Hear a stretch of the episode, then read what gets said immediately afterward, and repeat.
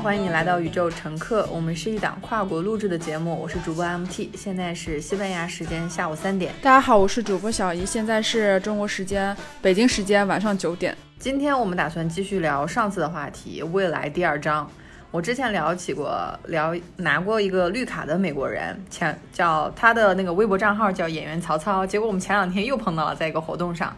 嗯，我们那个活动就是每一次要去聊一个话题，就是你有什么想聊的哲学话题，你可以去说我要倡议，我提议。结果他就提议，他说他跟一个黑人去聊天，因为曹操本人是一个美国白人，他跟一个黑人聊天的时候说，哎，我在中国我也可受歧视了，我也是个少数群体，中国人老笑话我中文说的不好，所以我特别能理解你。结果那个黑人就炸了。黑人说：“你一个白人在这儿跟我聊少数群体，你是不是得了便宜还卖乖？”结果那个黑人就特别生气，说：“你不要再跟我说话了。”你知道，其实曹操这个性格，你想他是做演员的嘛，他本身就是很爱交朋友的。结果他在跟这个美国人，你想毕竟是同一个国家出来的，发现他跟他没有办法聊下去。所以说他前两天就是在那个活动小组上就说。啊，他在微博上也提到这个问题，他在用中文讲这个故事。其所以说这个故事我之前已经听到过了，因为我关注他的微博。然后我在那个活动上，因为是个英语的讨论会，我说我第一次得到这个消息的时候是曹操拿中文说出来的。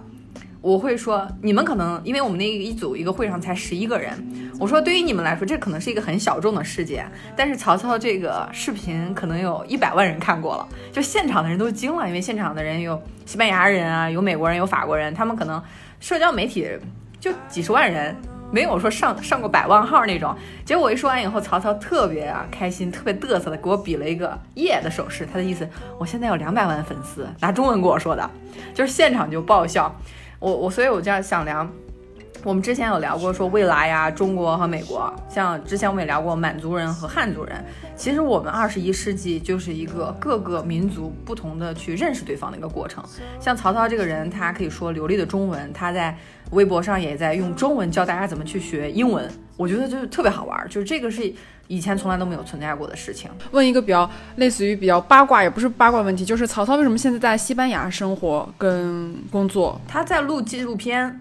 他他在做一个二手房什么装修，他想鼓励大家去全球住。这也是我前两天跟他聊。他才说到的一个事情，他现在在研究土耳其那边的房子，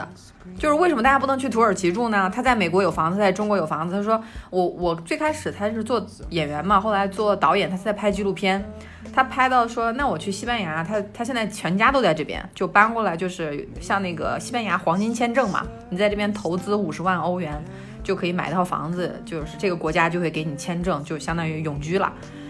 他就说。他想做一个纪录片，鼓励大家全球去生活去住，不一定是游客那种方式。因为你像很多美国人，他来中国旅行，他也不会说这种语言。而且你知道吗？很多外国人在日本，他是不会说日文的，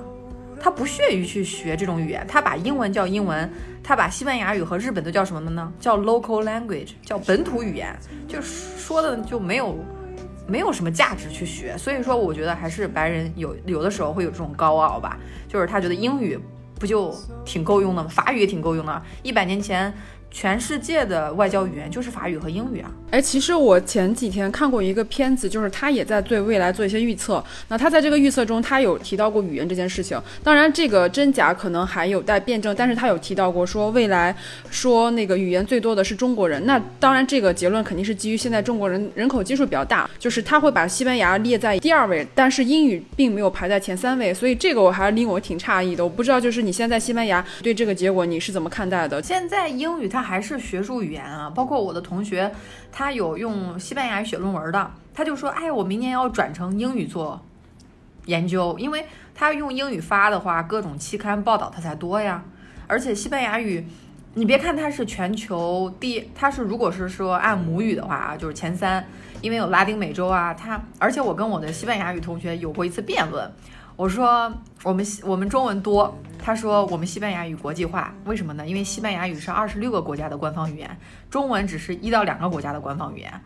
你可能说新加坡也是中文和英语并重的，但它不是说汉语嘛，就包括新加坡是一个非常神奇，它有很多华人的后裔。在我看来，英语它已经是二十一世纪的语言了，就没跑儿。你看所有的什么电影行业啊、学术行业，就是还有这个，你像 Twitter、Facebook、谷歌，他们的语言都是英语。很快速的互联网发展奠定我们基调。我有时候想想，觉得不可思议。二十年前，这个世界上还没有谷歌呢。比如现在像那个 iOS，包括还有安卓的工程师，以及一些大数据啊、云计算的一些程序员、网络设计师、UI 设计师、U 叉设计师，其实。这些行业在十年前其实都没有的。呃，以现在来看，以前其实我们是想象不到这些职业会发生的。未来十年以后的一些职业，其实我们现在可能也想象不到。这个是一个很现实的。就是看那个爱因斯坦的时候说过一句话，他是说，如果人类发生重大事情，我们是没有办法用当下这个思维去解决这个事情的。我觉得就是类似于像疫情刚发生的时候，其实我们是没有任何的经验或者办法来去解决这样的事情的。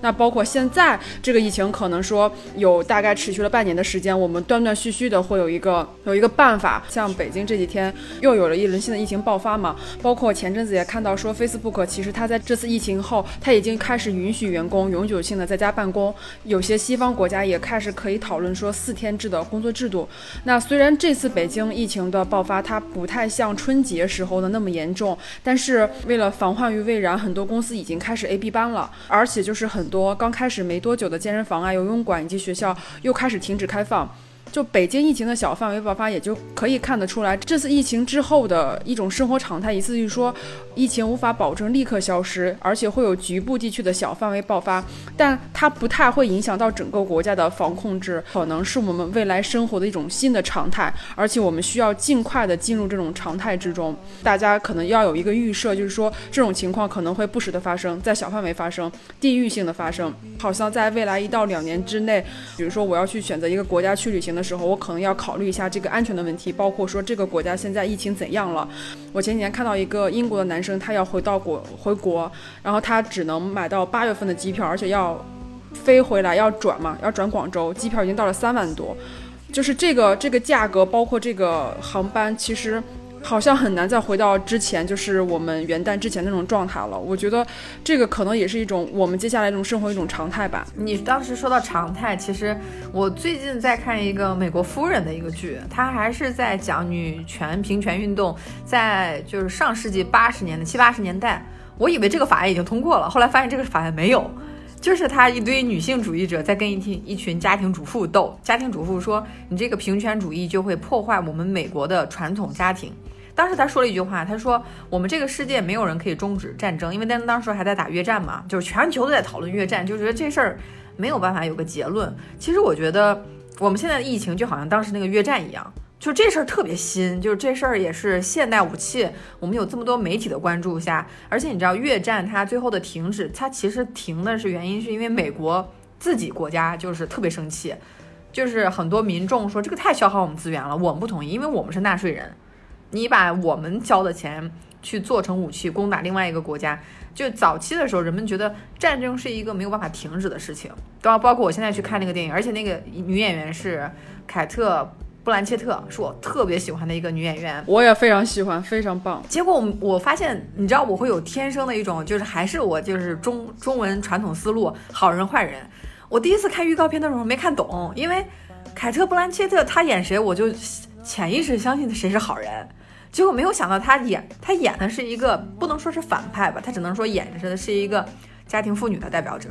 但是这跟凯特·布兰切特从来从前的那种什么卡罗尔那种形象特别不符。他以前演那种形象都是一个特别独立的一个女性，有自己的想法。但是我觉得他这次被剧本吸引了，就是因为这个家庭妇女的这个角色非常的有争议性，因为他确实说到了一个点，就是说你如果说男人女人都一样的话，那女人是不是能被征兵呢？你让那些喜欢在家里做面包的女人就觉得她的人生很失败啊！而且里面的那个就是贝蒂的那本书叫《女》，翻译成《女性的奥秘》这本书我还真的看过。就是当时我看的时候，她确实提到一句话，就是说为什么女人能够接受只作为一个半个人的一生，而不去勇敢的面对她可以成为一整个人的这种人类的命运呢？就是她这本书启迪了一代女权分子。我之前看这本书的时候。再去看当时的这个美国夫人，我会发现，你每个时代都有当时那个时代看起来巨大的要命的问题。后面的每一代人其实都是有办法去解决的，如果不是解决的办法，也是把它改善。因为现在我们再去看这些问题的时候，当时还有一个非常严峻的问题，就是女性能不能开公司呢？你没有老公带着你去开公司的话，你能不能注册呢？你能不能当法人呢？你能不能去剑桥、牛津上学呢？我们之前看七十年前那些纷纷扰扰，包括中文字儿这个“他”这个字儿，就男他女他，发音是他，就是因为我们我们的中文的发音系统里都没有用英文就没有包包字儿，就是我们从来没有想过要不要给他这个去创造一个新的发音。因为我在学西班牙语，我发现每一个词儿、每个名词和颜色都是有性别的。我当时觉得好麻烦、好烦，但是每学一个语言，它其实都是启迪着我。你们中文没有的东西，是在你的中文社会里面不存在。今天我去买水果的时候，我就会发现，西班牙语问价钱啊，他如果问一辆车 k s 就这个车多少钱？他如果问这个一斤水果多少钱，是 que esta，esta 跟 is 不同的，就是一个短时间的是多少钱？冰箱和车的价钱都是长期不变的，但你这个水果，比如说西瓜，它就不是用长期长时态的那个是，它用的是短时态的是。长时态的是和短时态的是用中文解释起来，你就觉得西班牙人疯了吧？他平常怎么分别呢？但他其实就是，他说我是一个学生，那就是我是长期是一个学生。但是他说我累了，我困了，我心情不好，这个他用的是短时态。所以我觉得他这个语言就是一个哲学问题。他说我不开心，或者是我现在有病，他用的都是短时态的这个是，所以我觉得非常有启迪作用。我们这个其实节目《宇宙乘客》也是说鼓励大家去学语言，学什么语言都好，学韩语、学日语、学西班牙语、学英语，包括我们多交朋友，去教别人学中文都是非常好的。你以为你是在教中文，其实你是在学中文，不是很多人都会教中文的。前两天聊到一个词儿，我就说什么叫美国裔的中国人啊？你像曹操，他拿绿卡了，我就说他美国裔的中国人。结果我发现那个裔啊，他是说那个衣服的边缘，就是那个衣服的边儿叫裔，脉络很远了。我就发现我对中文的理解就是全部属于我要用英文去跟别别人解释的时候，我才去查这个字什么意思。我虽然可以说流利的中文，但我对中文的了解其实没有一个瑞典的汉学家他的了解的深。他写了一本书，就叫《汉字王国》。这本书其实是我的中文的一个。就是从这本书了解了很多字为什么就那么造，比如说船啊，还有男上面一个田，下面一个立，女的是纺织造布的那个身形，就这些信息我都是不知道的。你刚才提到那个西班牙语特别有意思，我都不知道西班牙语将来有可能会成为全球第一大语言。我其实听到这个消息特别开心，用的人数第二大的一个语言。你用的人数多不代表这个语言就是有商业价值或者有科学价值。我经常在想，你用中文能写代码吗？为什么英文它？是一个工程师的语言呢，因为它不要求你去装饰它，你是还是不是？你说句话。但是我们中文就是说，你你这什么意思啊？你这几个意思啊？你你给我意思意思。就是之前我们一直关注的一个博主，是一个英国人，他叫傅林芳，他去参加中文八级考试就有这个，你这个牙是真的假的呀？真好看。啊我这牙是假的，真的呀？真的？问这牙到底真的假的？中国的脱口秀演员，其实他很多时候都在用中文的这个谐音梗去说他这个脱口脱口秀，但是在英文的语境环境里，其实他们是很难理解这个意思的。包括一些会说中文的一些外国人，他可能在听这些谐音梗的时候，他也是听不懂的。就除非他对中文有非常多的了解，比如说一个字它有四个发音，你要是一个词语下来，可能有很多种意思。有的时候，比如说去开一些玩笑，或者是说一些比较邪恶或者怎么着的语言，其实只有谐音梗或者是中文。就真正的中国人才能听得懂，因为他可能对语言的要求非常之高。傅林芳就说过嘛，说他，呃，我们认为很简单的字儿，他去肯德基，他想要个鸡扒饭，但是他当时只认识旁边那个八，他不知道加个提手旁就是鸡扒饭，他说我要鸡扒饭，当时那个服务员笑喷了就。但是我也犯过同样的错误啊，因为你知道在英文里面冰块是 ice，他那个嘴要张大一点是 ice，但是呢屁股这个词是 s。然后我当时的发音不标准，我去到一个酒吧，我就说我想要点冰，结果你你就能想象出，我说 Can I have some ice？就是我我能在这个冰里，我能在这个杯子里加点屁股吗？所有全场人都笑疯了，只有我一个人云里雾里的。一样的，就很痛苦。我觉得学一门新的语言，这种搞笑的场景会经常遇到，尤其是学中文，因为中文的出错场景会更多一点，它里面夹杂着很多谐音梗、偏旁部首，加上有还有四个声调，就会让一个词语或者是一个句子有非常多的语调和意思。而且中文有很多时候是需要意会的，一解释出来它就没有意思了。对母语不是中文的人来说，学中文的确是比较困难。嗯，尤其是刚开始学会说句子的时候，都是一声调，这个就特别像我们刚学会说英文句子的时候，哪里升调哪里降调也是不是很清楚的。我有去针对性的了解过外国人的语言学校，就是他们的一些上课方法，老师。其实主要的就是跟他们去聊天，他们会找一些话题来进行聊天。聊的过程中，老师会把你说的对的句子给记录下来，老师也会给你一些新的词语让你去造句。如果说你造的这个句子还不错，老师也会把这个记录下来，然后老师会把每天记录的句子跟词语。变成一个词库给到学生，那学生再去利用自己的学习方式去整理，或是再去把这个词库里的这个词库进行学习、复习跟嗯练习。其实这个也很像现在我们去通过一些英文的学习网站去学习英文，是通过聊天来进行语言学习的。包括私底下我去跟托马斯用中文聊天的时候，他其实也会犯错，但是他虽然。说的中文是错误的，但是我还是能够理解他意思的，所以这就是学语言过程中一个非常好玩的地方。我之前其实有尝试过去学了几节日语的课程，在学习的过程中，老师会根据具体的词语展开一些呃日本文化的介绍，帮助我去更好的理解这个词语怎么用，用在哪里。其实，在学习的过程中，我就已经开始跟呃日本这个国家有一个更深刻的连接，因为我可能更多的从它的文化底蕴，或者是从它的。历史中去了解这个国家，去了解他们的语言。提到老师，我想到我曾经看过一一个牛津大学的论文，是两个教授在二零一三年发表的，名字叫做《雇佣的未来》。论文里，他对现在目前七百多个职业进行了评估，推测未来十年可能也会有一半的职业消失。它里面提到过一定会消失的职业，看看有没有听众正在从事这个行业，或者说即将要从事这个行业。他在里面提到第一个会消失的职业是司机，尤其是货车司机。其实货车司机本身就是一个危险性很高的职业，很多时候都是要在夜晚进行运输，加上它本身运载的其实是一些货物，并不会有任何的生命安全问题。如果利用无人驾驶，会极大的保护司机的安全。我们其实也看到特斯拉也在开发电动货车以及无人驾驾驶技术。嗯，加拉道雄也提到过，无人驾驶汽车在以后的发展会从慢慢的介入我们，然后到后面一种没有它我们。可怎么生活的这种状态，嗯，他还提到下一个会消失的就是实体店的店员。其实现在已经消失很多了，像很多无人超市啊，包括盒马现在都是无人无人收银机，配一个服务人员解决所有的日常问题。特斯拉还宣布以后要把所有的店铺都无人化，就是就像你买一个东西一样，进来以后选择你想要的车，然后设置好你的配置，然后付钱就 OK 了。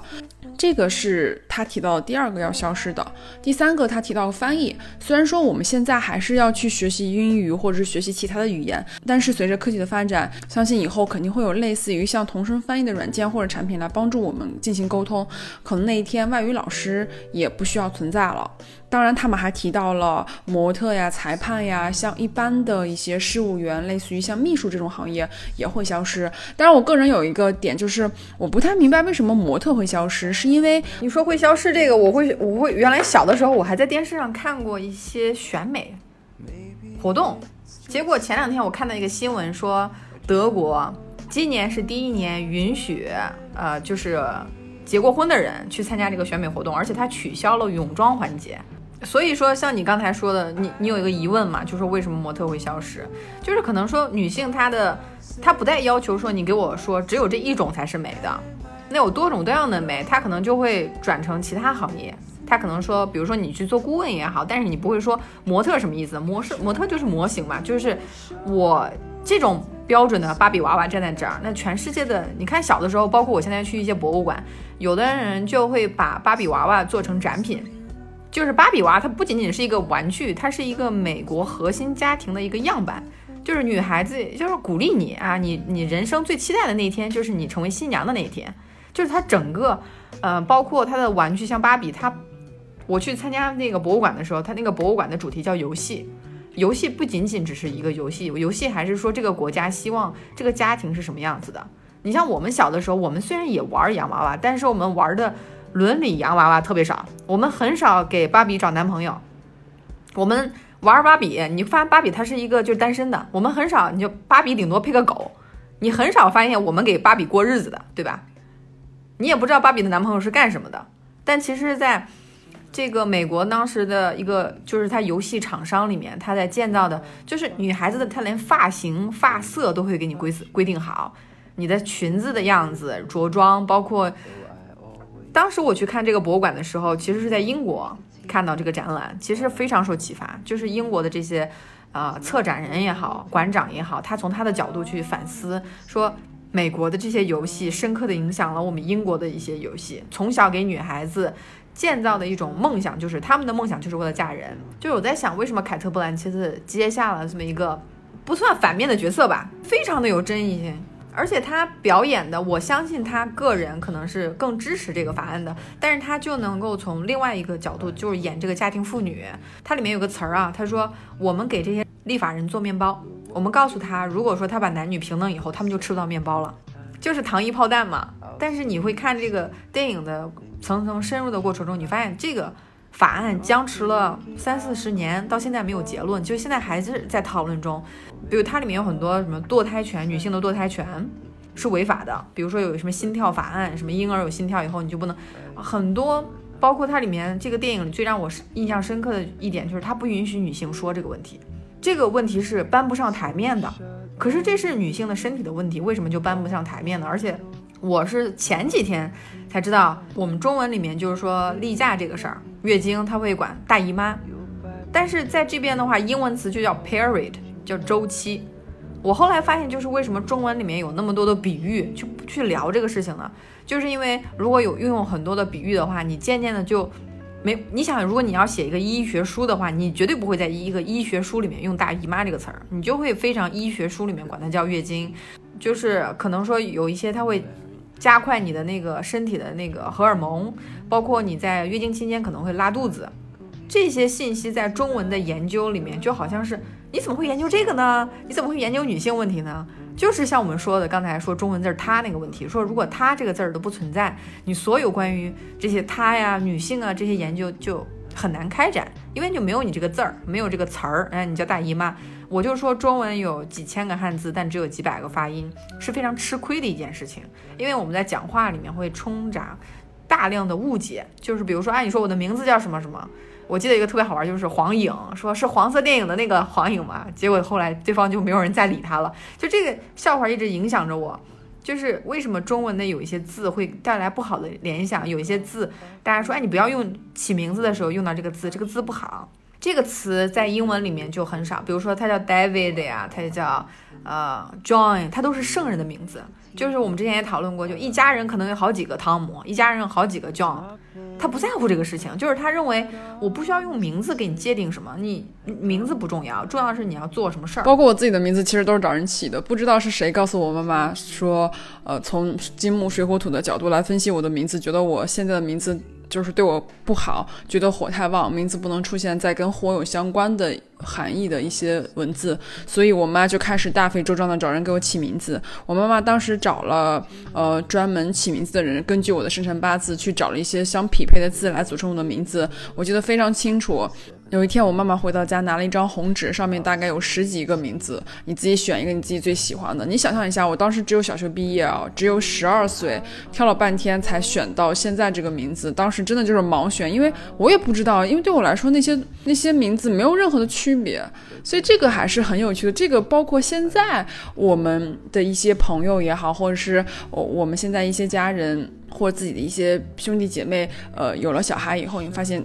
中国人还是非常看重名字的，因为这个名字是代表了他一生的一个写照，像一个 icon 或者是一个类似于像一个标志一样，它这个东西可能对。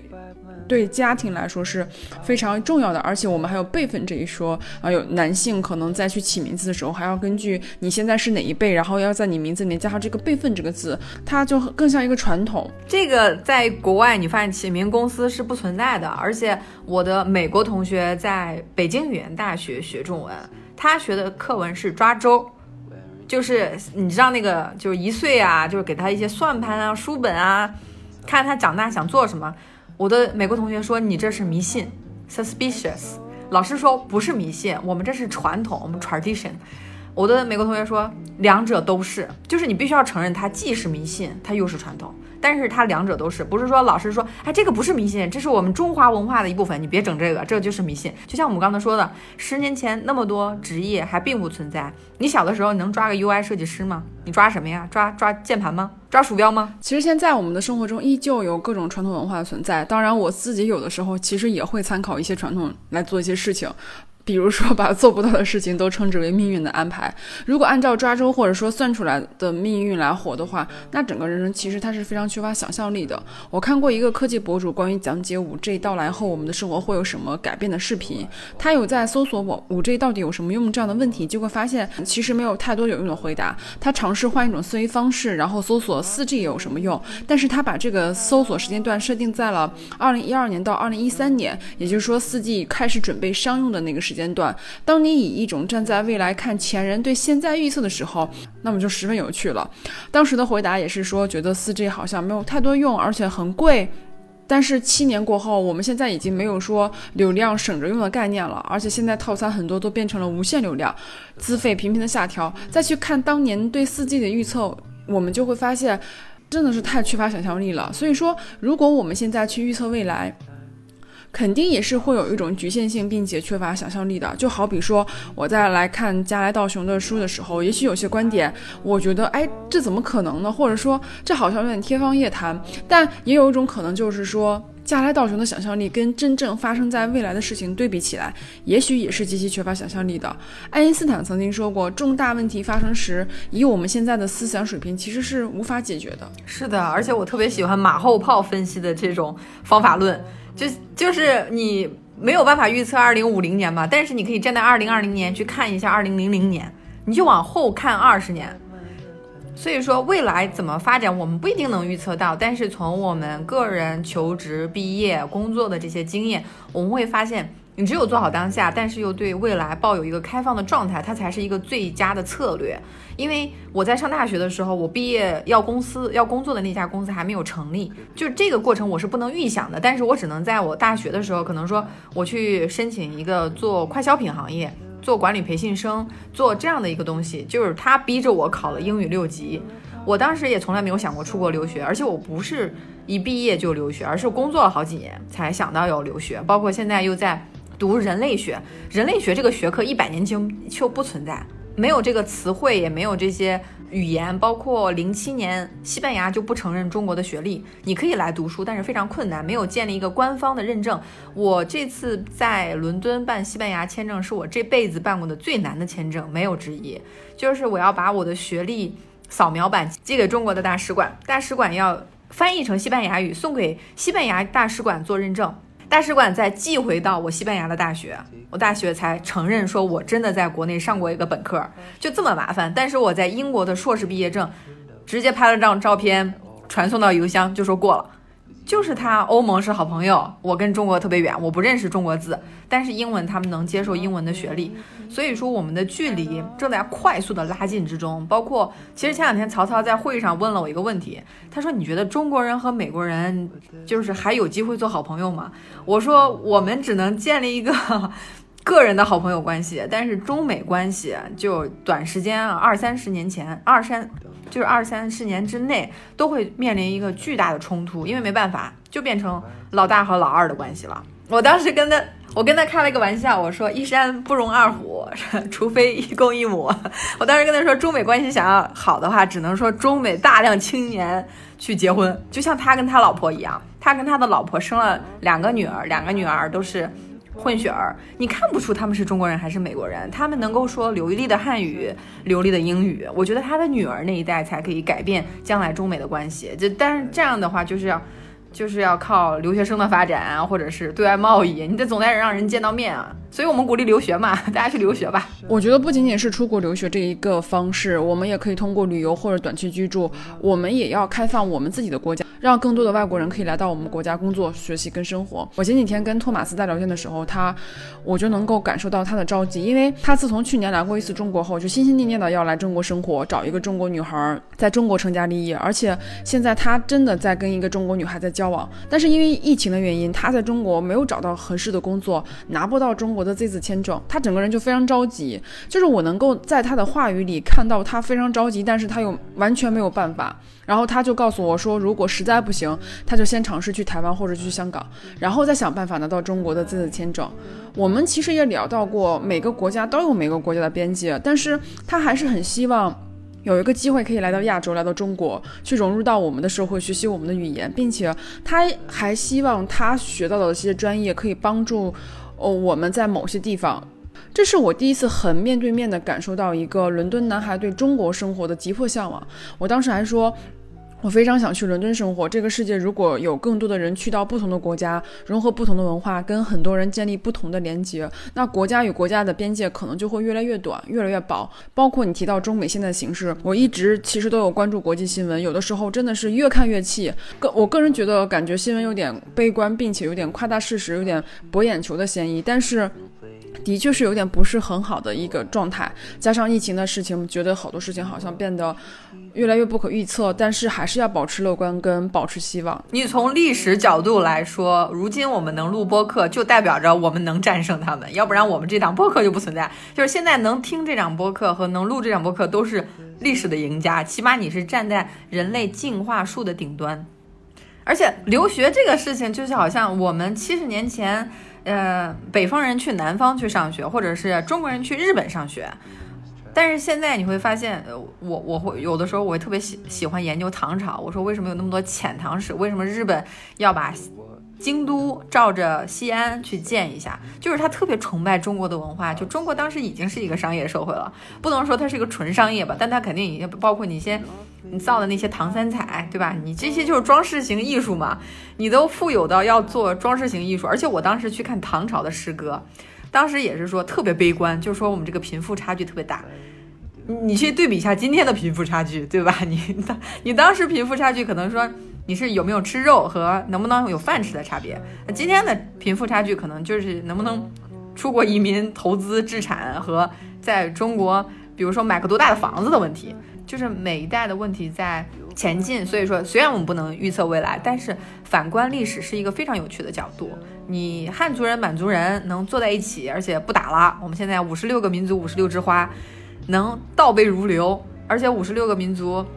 我其实说不全，我不知道五十六个民族到底是谁，我只知道前面比较就是人口比较多的汉族、满族、壮族、彝族，那后面再小的我都不知道。但是这个东西还是印在我们的身份证上。但是就像你说的，如果我们能去火星的话，火星如果真的有第一代移民的话，我们这就是一个可期望的未来。当然，对我们这代是没戏了。但是你去假想一下，火星和地球双星系文明的时候，你再去解决地球上的问题，就是一个全新的视角。我们就不会把美国的留学生撵回家，只是因为。美国的留学生，美国把我们中国生撵回家了，就是双方都要想办法怎么把最聪明的人派到空间站去啊！说不定哦，说不定火星不是我们下一个移民的一个地方，可能我们会发现一个新的其他一个超级行星，可能更适合，比火星更适合。以目前火星的条件来来说的话，我们人类需要建设很多，它才能够适合适应我们现在的这种。要求，因为它现在地表的温度啊，包括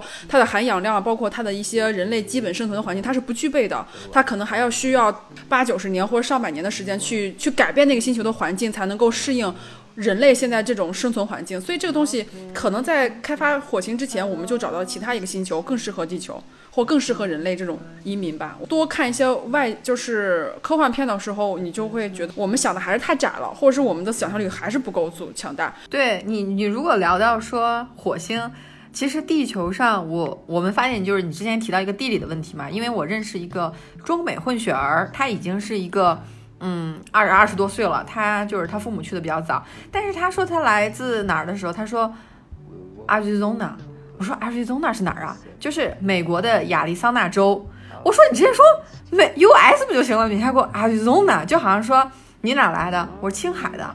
谁知道青海是哪儿？必须说是中国。其实前两天在那个哲学会上就在聊一个少数派的一个问题，就是你知道西班牙人在欧洲是受歧视的嘛？就是德国人、英国人、北欧人会说西班牙人你太懒了，你总要午睡。我们这次节目是在下午三点录，如果说剪出来我们就我这边的音效比较安静的话，就说明西班牙人民在午睡。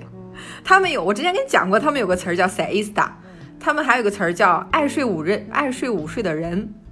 就是我我在学西班牙语，我的课本上就是。那那一刻叫你喜欢什么？叫是 me gusta siesta，我喜欢睡午觉。我说这句话就不可能作为我们中国教科书的例句，没有人会这样说。我喜欢睡午觉，你可能说喜欢打乒乓球，喜欢打羽毛球，喜欢一些体育运动。西班牙人正儿八经的说 me gusta siesta，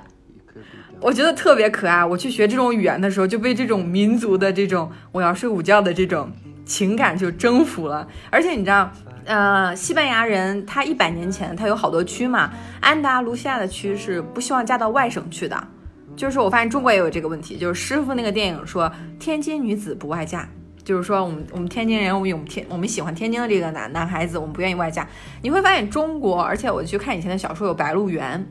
就这本小说也是说白家和陆家两大家族掌控掌控着这一片地方。你出去找工作的时候呢，就是说不聘外姓人。你再看我们当天的公司，你就觉得这个当时的那些原始的中国的这种传统，而不是还还不是原始呢？这就是五十年前的事儿，就不聘外姓人，不嫁外族人，不嫁外省人。包括现在可能有一些省份比较一些优秀的，就是那种心气儿比较高的省份，可能还有这种心态啊。我们这个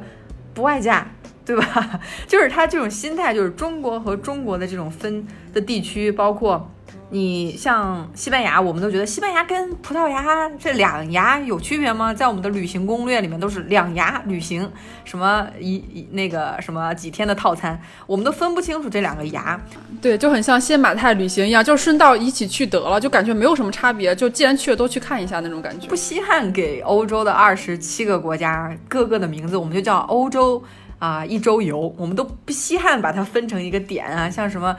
就是那些希腊，对吧？像这些名字，其实中国我必须要说，中国给西班牙命名字的时候，他之前选了很好的字，他选了士班雅，就绅士的士，班级的班，雅致的雅。但是这三个字儿呢，写起来都比较稠，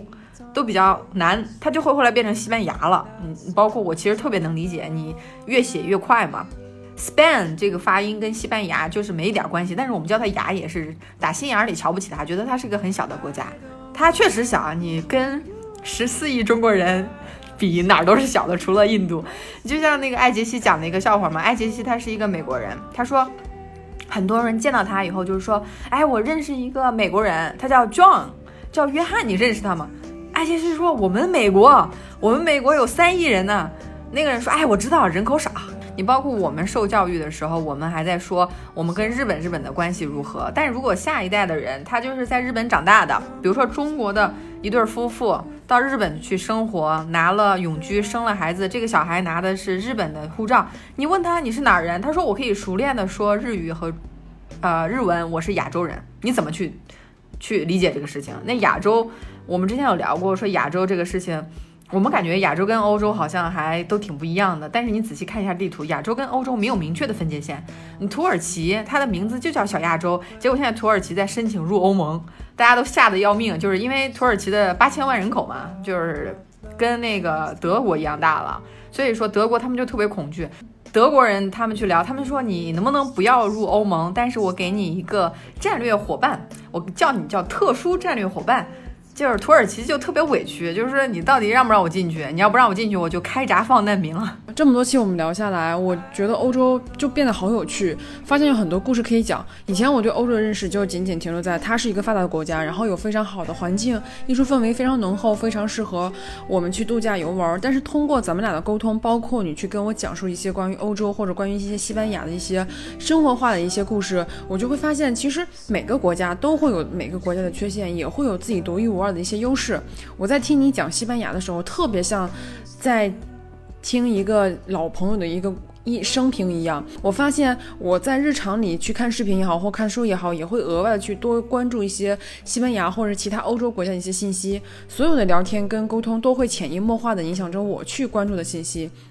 我觉得这是一个很有趣的一个点，包括以前我会觉得亚洲跟欧洲离得非常远，现在在了解了很多历史啊、生活呀、文化之后，反而觉得亚洲跟欧洲很近，不再你欧洲不再是一个单纯说是一个旅游度假的地方，而变成了一个非常亲近，或者是说觉得好像彼此之间的距离更拉近了一点的这种感受。我觉得这跟我们平常沟通的信息有关系，包括我们也在尝试用一种新的视角来看这件事情也有关系。对，其实还有聊到一个像刚才说土耳其啊，包括它入欧。我当时其实觉得亚欧，你如果从一个地球的角度看，你知道整个地球都是一块大石头，只不过是百分之七十的面积被水覆盖了。我们其实找不到一个明确的边界，说谁到底哪块地方是亚洲，哪块地方是欧洲。而且欧洲、亚洲它都是拉丁词，我们中文就没有“造”这个词儿，我们中文就没有说哎我们是亚洲，我们就觉得是中原华夏文明，这些都是一代一代进化的。你就像刚才说，有人说你是哪儿的，是基因里面。他如果说，就是如果说是一个国际视野的一个人，他也会有地域期，他会说，哎，西班牙人懒吗？因为西班牙人现在国人在讨论，就是说我们要不要取消午睡这个事儿，因为好像午睡这个事儿对西班牙我们的这种国际声誉影响挺大的。他们真的在讨论这件事儿。对于我们我们来说，我们其实一点都不操心西班牙人到底睡不睡午睡这件事儿。但西班牙的确面临着一个在欧洲，就是它叫欧洲诸国嘛。诸国就是 pig，就是葡萄牙以 P 开头的，然后意大利，然后 G 是 Greece 是希腊，然后 S 就是西班牙，他们叫它欧洲诸国，就是他们因为什么？因为你知道现在不是有西西班牙失业嘛？他们失业这边领的失业的救济金占到平常日常的百分之八十，就是你平常月收入一万五，你失业了，你申请救济金能拿一万二一二呢？那不需要工作了呀？就觉得人会有一种惰性嘛。对惰性就会增长嘛？对，就是他这个是人民选出来的政府嘛？就是当时的总统承诺说我们要保证救济金，他如谁敢说失业救济金，比如说我要改到百分之三十，你一下把这个蛋糕从百分之八十砍砍到百分之三十，你就拿不到选票了。所以说我跟我的西班牙讨论跟我跟那西班牙同学讨论也是说这个问题。我说你们为什么不允许大家上街摆摊儿呢？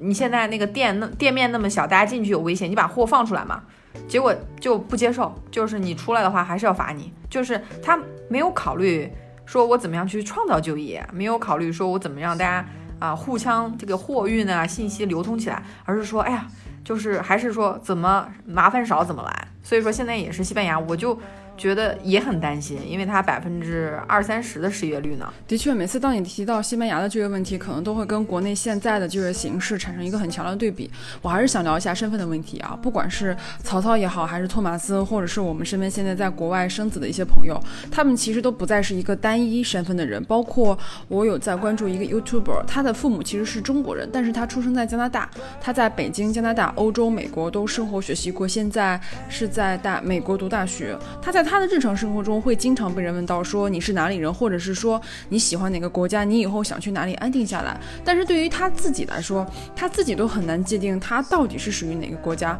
包括他自己也不清楚说以后我想去哪个国家生活。表面上听起来这好像是他的身份危机的问题，就是这个女孩不清楚到底是自己是哪儿人。你这是用中文去描述的。你如果用英文去描述，你会发现这个女孩是拥有一个无限可能性的人，因为她从小对任何文化都没有偏见，她不会说我看到一个新闻说伦敦有爆炸案，伦敦特别危险，我就不去了。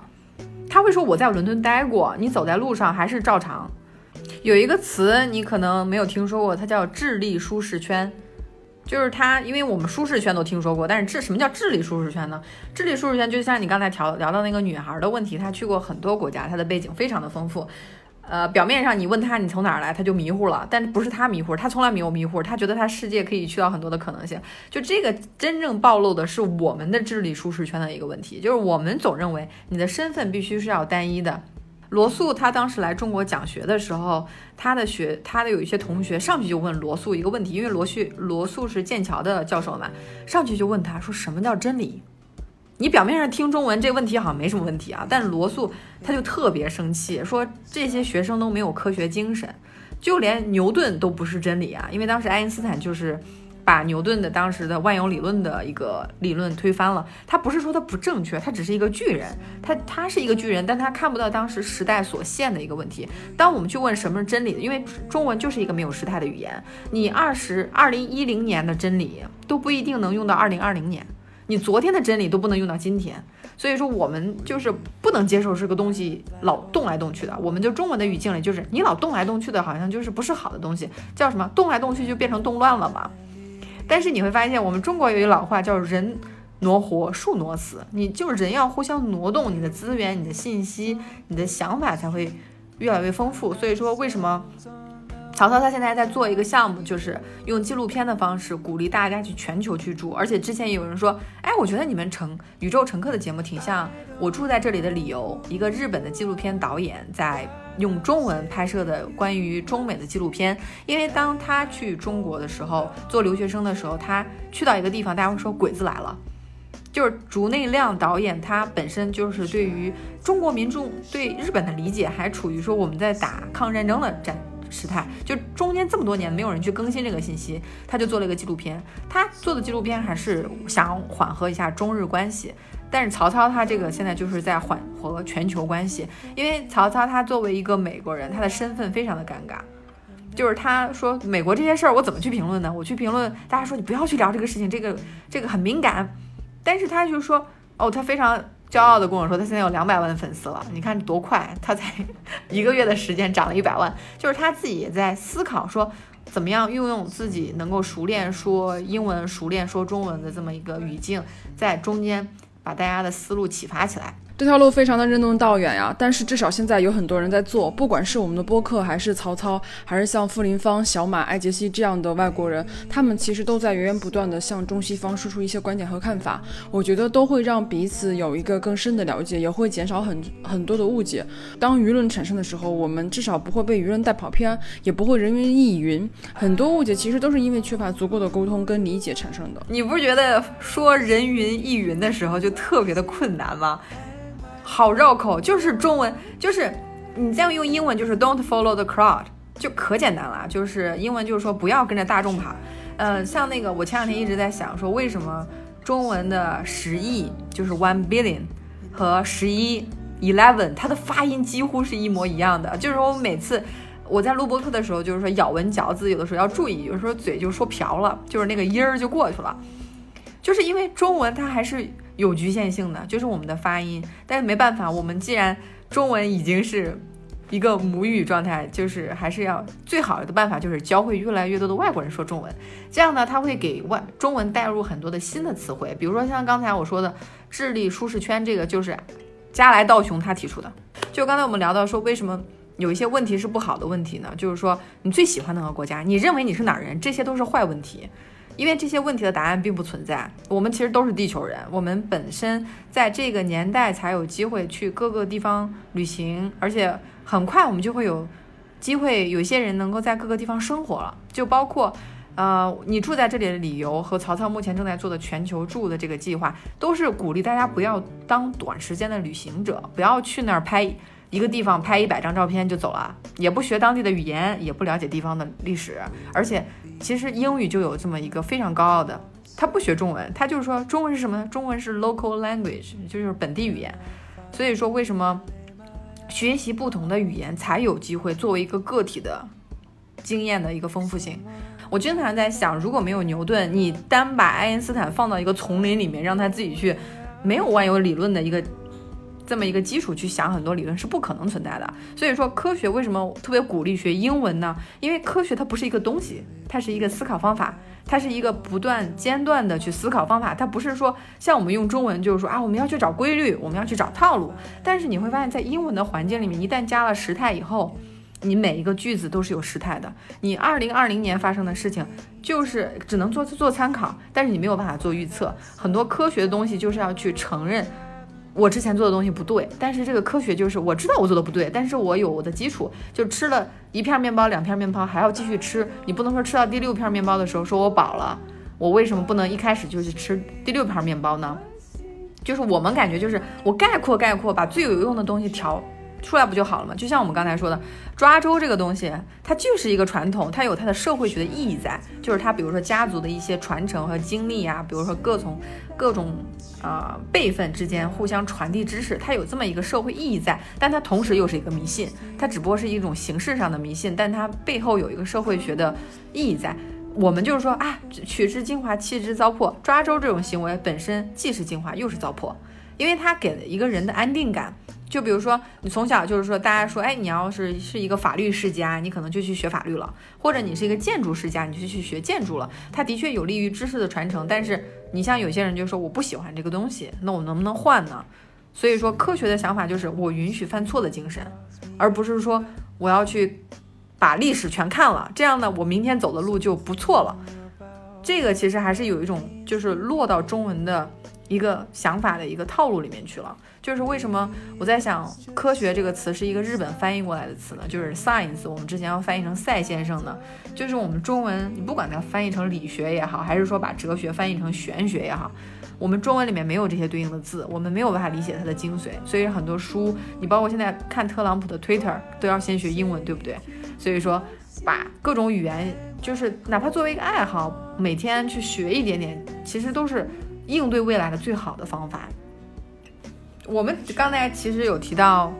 各种行业的消失，包括各种语言，到底哪一种语言才能成为二十一世纪的第一大语言？这些现在没有结论的事情，但不能否认，你去学新的语言，它本身是一个乐趣。但是你去学语言的时候，你的思维状态完全不一样。所以说，不管是西班牙语、英语、日语，各种语种，只要有精力学一点点语言，绝对是能够。